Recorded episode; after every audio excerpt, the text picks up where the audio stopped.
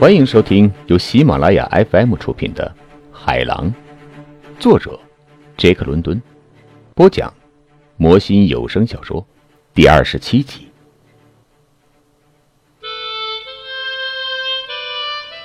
先把你的道德的力量搁一边儿，我赶紧说：别触动这个人的敌意，和他非常友好的相处，和他谈话，和他讨论文学和艺术。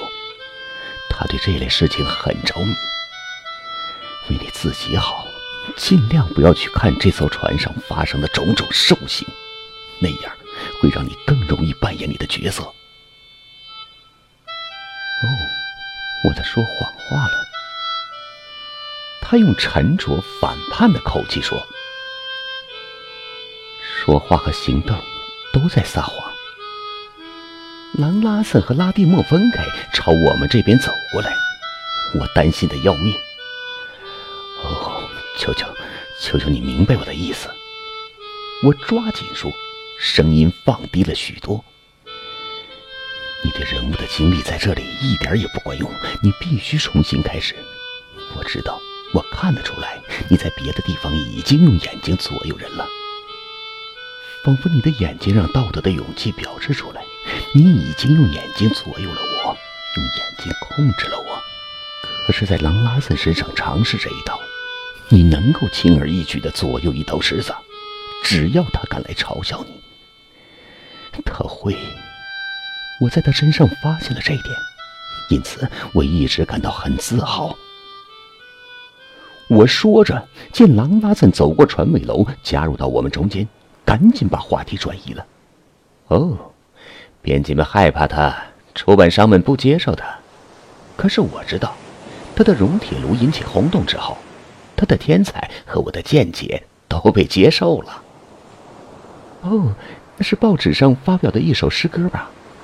他立即附和道：“嗯，正好是在报纸上发表出来的。”我回答说：“可是，这不是因为杂志的编辑就不想发现这样的诗歌。”哦，我们在谈论哈里斯。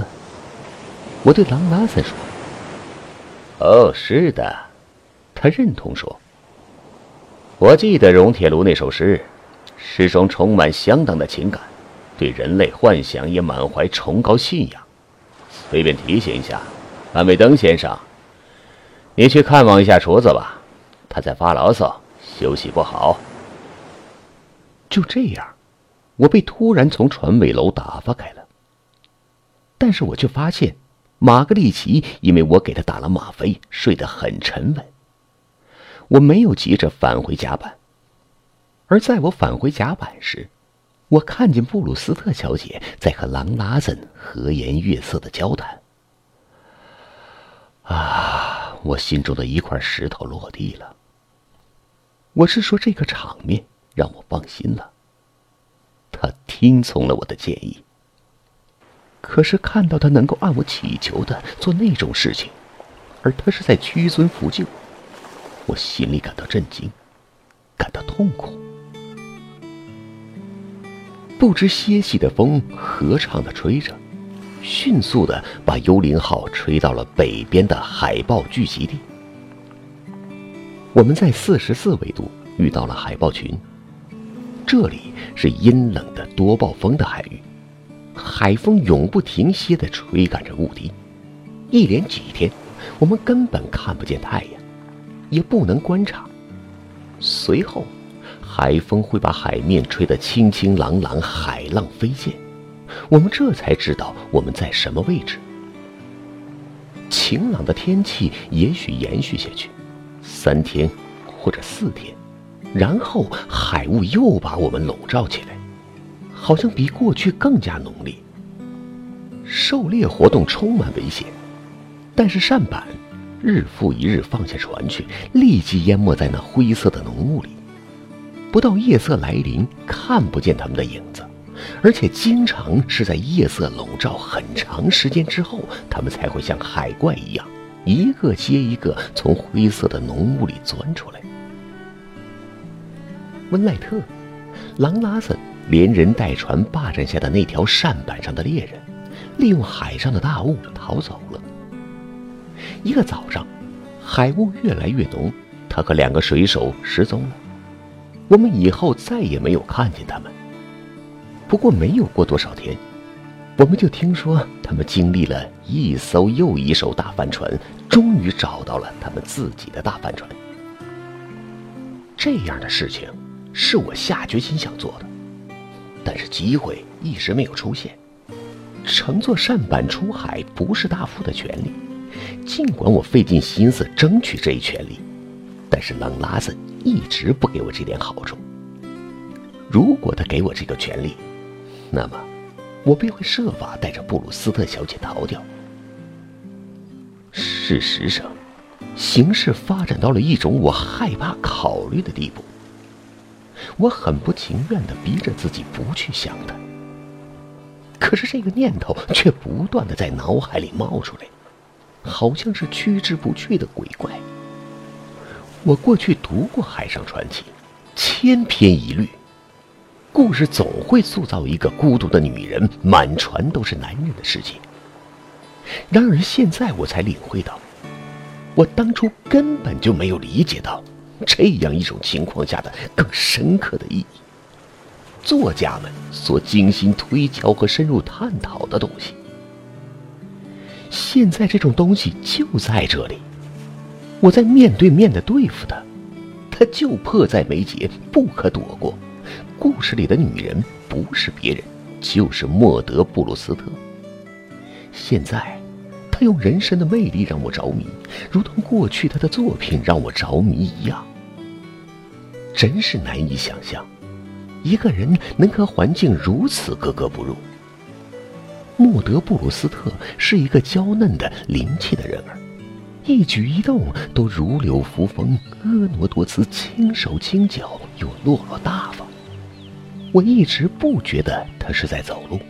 或者至少一点不像世俗之人的常见的神态走路，他走动起来极为敏捷轻巧，像有一种难以描述的气息。走进一个人的身边，宛如羽毛飘落，又如鸟儿扇动无声的翅膀飞了过来。它就像一间德累斯顿的瓷器，我一直担心它稍有磕碰就会碎掉。每当我扶住他的胳膊走进舱室，心里就会做好准备，生怕搀扶不当或者用劲过猛，就会眼看着他粉身碎骨。我从来没有看见肉体和灵魂结合的如此完美无缺。描述他的诗歌，如同批评家们描述我的，是崇高而富于精神境界的。而你完全可以这样描述他的身体。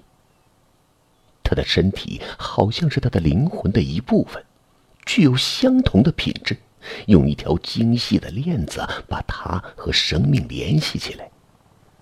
的确，他轻手轻脚踩踏着土地，可是他的身体里却没有一点生硬的泥土。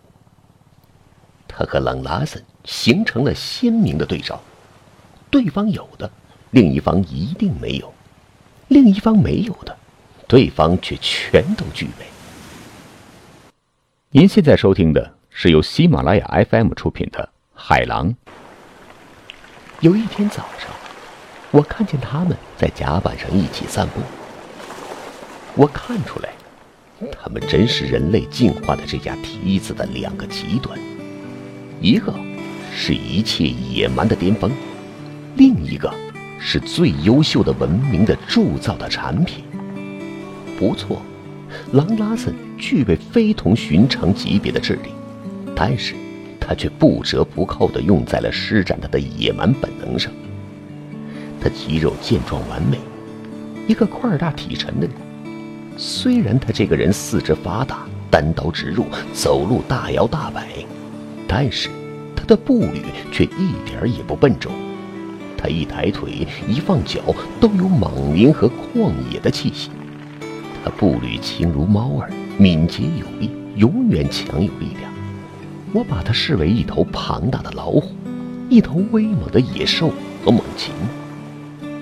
他看上去就是猛兽，他眼睛里经常出现的那种敏锐的闪光，如同我在笼子里的猎豹和野外别的猛兽眼睛里看见的敏锐闪光一模一样。但是这一天，我注意到他们在甲板上来回溜达，我看见了布鲁斯特小姐结束了这次散步。他们来到统仓升降口，我正站在这里。尽管他表面上没有流露出什么痕迹，但是我觉得出来，他非常不平静。他说了几句闲话，看着我，浅浅的笑了笑。但是我看见他看向朗拉斯的眼睛很不情愿，仿佛被迷住了一半。随后眼睛垂下来，不过垂落的不够快，没有掩藏住瞬间暴露出来的恐惧。我正是从狼拉森的眼睛里看出了他不平静的原因。狼拉森的眼睛平常是灰色的，冰冷的，粗暴的，现在却显得温暖柔和，变成了金黄色，跳跃着模糊而暗淡、细微的光亮。要么眼睛水汪汪的，整个眼球都充满了炯炯的光亮。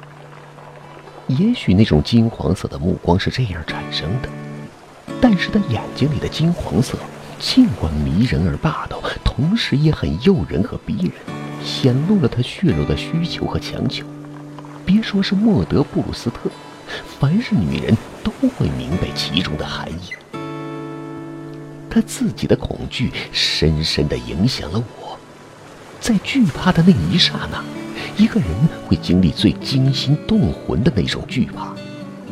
我知道他对我来说很亲切，在难以表达的各种方面都很亲切。一下子明白，我爱上他了，不由得感到护惧。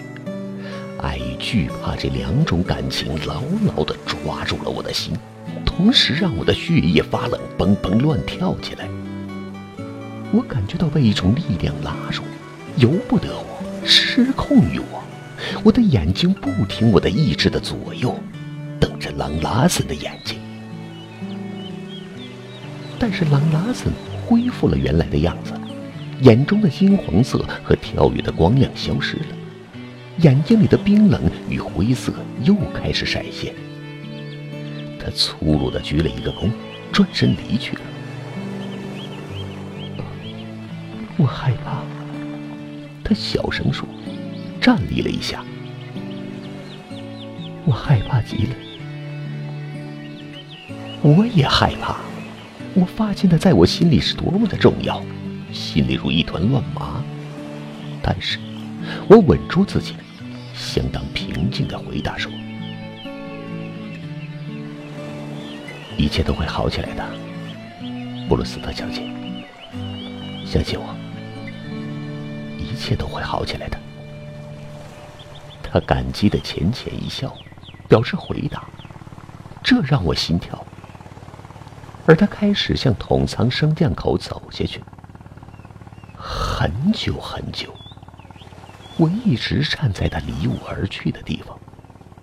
我迫切的需要把自己清理一下，好好考虑一下各种事情变化结果的意义。终于，他来了。爱情来了。可这是我最始料不及的时候，处于最紧止的条件下。哦，当然，我的哲学从来都承认爱情召唤迟早会到来，是不可避免的。不过多年来读书养成的沉默，却令我猝不及防，毫无准备。现在。爱情到底来了，莫德布鲁斯特。我的记忆闪回到我的书桌上第一本薄薄的小册子，我看见就在我前面，仿佛真真切切的，那排薄薄的小册子放在我的书架上。我是多么欢迎每一本小册子的到来呀！每一年。一本小册子都会从出版社来到我的书架上，而对我来说，每一本就是那一年的开始。它们表示出了一种智慧和精神，而我以同志般的心境接受他们。但是现在，他们的位置在我心里呢。我的心里吗？一阵感情的涌动控制了我，我好像在自己的身外，难以置信的打量我自己。莫德布鲁斯特，汉弗莱凡韦登这条冷血的鱼儿，这个不动感情的动物，这个抛弃的魔鬼，查理弗纳塞斯给了这么多绰号，现在恋爱了。接下来，没有灵动，也没有缘由。我的心回想起那个红皮封面的名人录的小传，我心下默记起来。他生于剑桥，现年二十七岁。随后我说：“二十七岁，还会是自由之身，爱无定向吗？”但是我怎么知道爱无定向呢？一阵心生的嫉妒把所有的疑虑都赶走了。哦，毫无疑问。这就是爱情的嫉妒。我吃醋了，因此我坠入爱河了。我热恋的那个女人就是莫德布鲁斯特。我汉弗莱凡韦登陷入情网了。哦，怀疑又开始袭击我了。不过不是我害怕爱情，或者我不愿意面对爱情，恰恰相反，我是一个理想主义者。达到了最高级别的理想主义者。我的哲学总是把爱情尊崇为世上最伟大的事情。人活在世上的目的和巅峰，欢乐和幸福的最响亮的高音，生活会为之颤抖，是万物之中得到最大声喝彩的东西，是心灵欢迎和铭记的东西。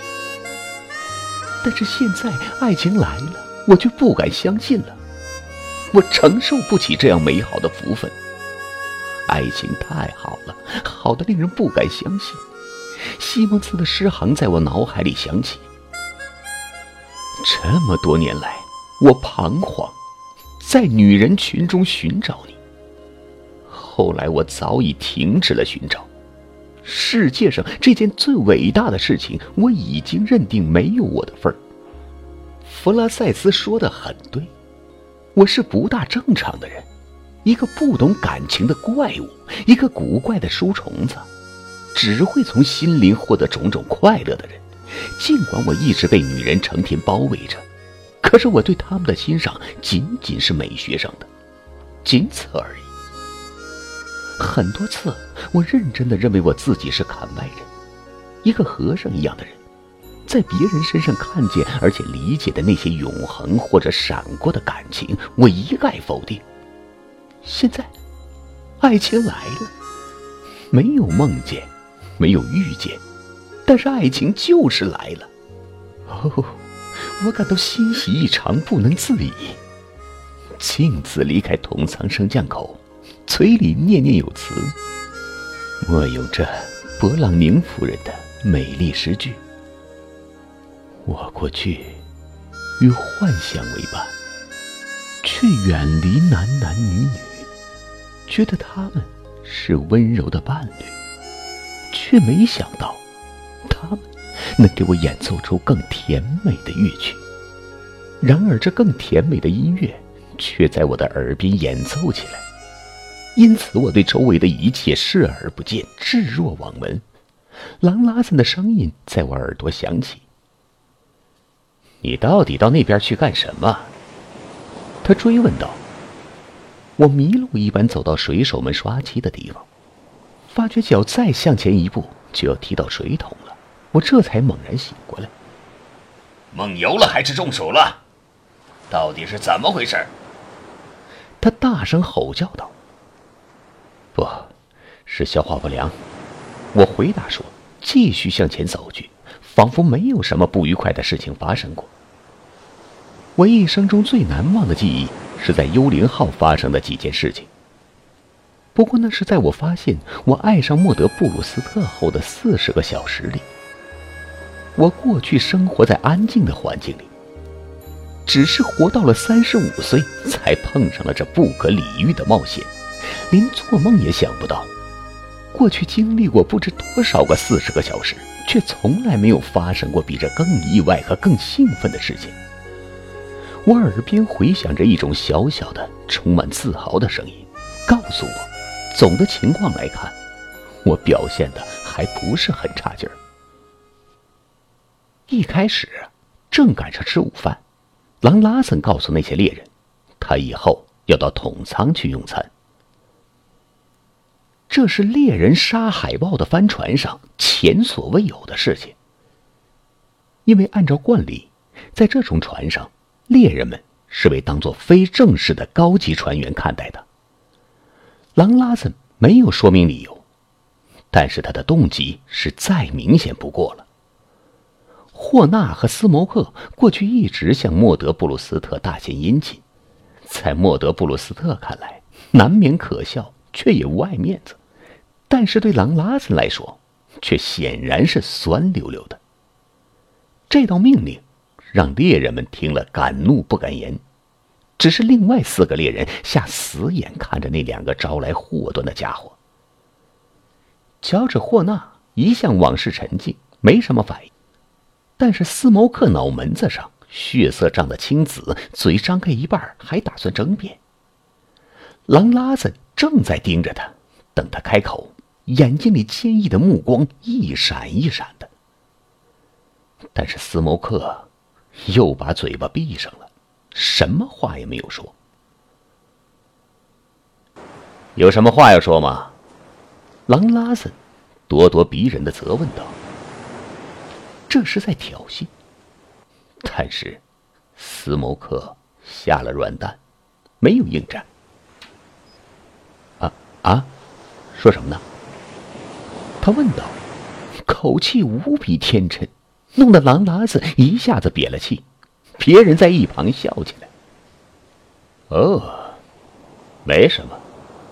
狼拉森不知所措的说：“我只是以为，你也许想挨一脚呢。”啊？为什么挨脚啊？斯摩克不慌不忙的问。斯摩克的同伴这一下忍不住大笑起来。斯摩克的船长恨不得把他杀死。我认定，如果不是莫德布鲁斯特在场，流血在所难免。在这种事情上，正是因为有他在场，斯摩克才敢恣意行事。他是一个小心谨慎、多思多虑的人，怎么也不会在狼拉子怒气比语言更加强壮的场合轻易造次。我担心的一场殴斗即将发生。但是舵工这个时候喊了一声，形势急转直下，避免了这场打斗。嗨，看见烟了！升降口传来一声喊叫。哪个方向传来的？狼拉子回应道：“就在我们船后，船长。”也许是俄国的船。拉蒂莫提醒说。听众朋友们，本集播讲完毕，感谢您的收听。